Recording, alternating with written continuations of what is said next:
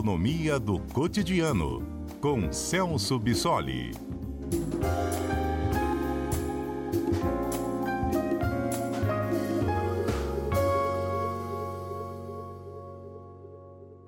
Professor Celso, boa tarde. Imprensa do país inteiro comentando a mudança no comando da Petrobras. Antes que o senhor comentasse o conteúdo dessa mudança, quem assume agora é um economista do setor privado. Eu queria que senhor explicasse para a gente por que o mercado ele fica tão tenso e temeroso diante da possibilidade de uma intervenção numa empresa como estatal. Uma intervenção que eu digo do executivo, uma intervenção política.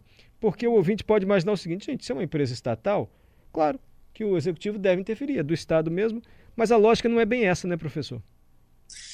Pois é, Mário, exatamente. Uh, uh, uh, embora a Petrobras seja uma empresa estatal, né, a maior parte das ações são controladas pelo, pelo governo federal, mas essas ações são cotadas na bolsa e, obviamente, outras pessoas investem uh, na Petrobras. O, o, grande medo de uma intervenção nessa política de preços da Petrobras é que isso significa que essa empresa vai ter um retorno necessariamente menor do que ela teria caso a gente estivesse praticando os preços livremente do mercado, assim como outras empresas fazem. Então, isso implicaria que a Petrobras teria prejuízos, né, teria um retorno menor do que ela poderia ter, e isso, claro, significaria uma desvalorização das suas ações e todos os acionistas perderiam, tanto ah, as pessoas físicas e jurídicas que compram ações da Petrobras, mas também, principalmente, do, do grande acionista da Petrobras, que é o próprio governo. Então, qualquer ah, sinalização no sentido de uma interferência nessa política acaba sendo mal vista pelos investidores justamente porque distorce esse mecanismo de funcionamento dos mercados e os preços que são praticados nesses mercados. Então, ah, geralmente se reage muito mal quando o governo começa a indicar que, que está insatisfeito com esse nível de preços, mas que é o preço que está vigorando no mercado internacional. Perfeito. Professor, agora, uma mudança como essa ela visa a reduzir o preço do combustível, o preço da gasolina que a gente paga, porque nós sempre ouvimos, olha, o que regula o preço é o mercado. Então, muitas vezes, não adianta tanto assim você ter uma interferência na gestão da empresa. É, é esse que, que é o grande problema. Na verdade, embora essa troca na presidência da Petrobras tenha sido feita claramente com uma intenção eleitoral, né? o governo federal está bastante insatisfeito com o preço do combustível o e o impacto que isso tem na inflação e, claro, também uma repercussão muito forte em termos eleitorais, isso preocupa muito o governo. Uh, então, essa troca é uma troca muito mais política, da mesma forma que uh, o antigo presidente da Petrobras, o Roberto Castelo Branco, foi substituído pelo general Joaquim Silva e Luna e que agora está sendo substituído por esse economista, né, o Adriano Pires. Então, essas substituições estão acontecendo na mesma lógica, mas não se espera que esse novo presidente vá apoiar qualquer medida de intervenção na política de preços da Petrobras, até porque, pelo histórico dele, já se mostrou bastante favorável à atual política né, de paridade desse preço ao mercado internacional. Então, uh, esse tipo de interferência, o grande problema, como eu falei anteriormente, é que forçaria a Petrobras a incorrer em prejuízos, porque ela teve, deveria vender o seu produto uh, por um valor mais baixo do que está vigorando no mercado internacional. Então, uh, faria como o que já aconteceu durante um tempo, durante o governo Dilma, por exemplo, em que a Petrobras teve grandes prejuízos econômicos por conta do controle de preços.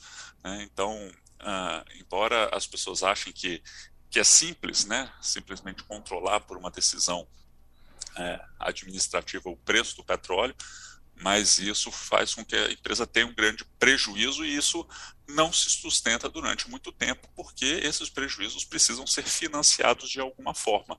Né? E é aí que a crise econômica surge. Se fosse só na canetada, seria tão fácil.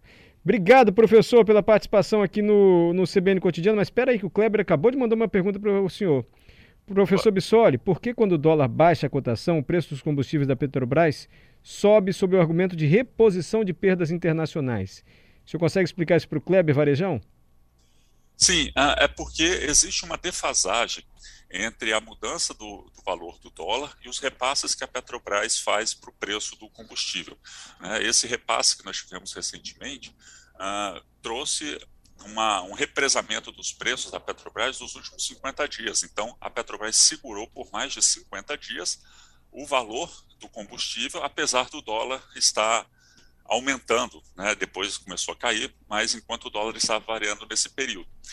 Então, essa alteração de preço refletiu um cenário de 50 dias atrás. Né? O que nós estamos vivendo hoje, embora o, o dólar tenha caído pouco, o preço do petróleo também tenha caído, mas o preço praticado pela Petrobras ainda é inferior ao preço internacional. A gente calcula uma defasagem de aproximadamente 10%.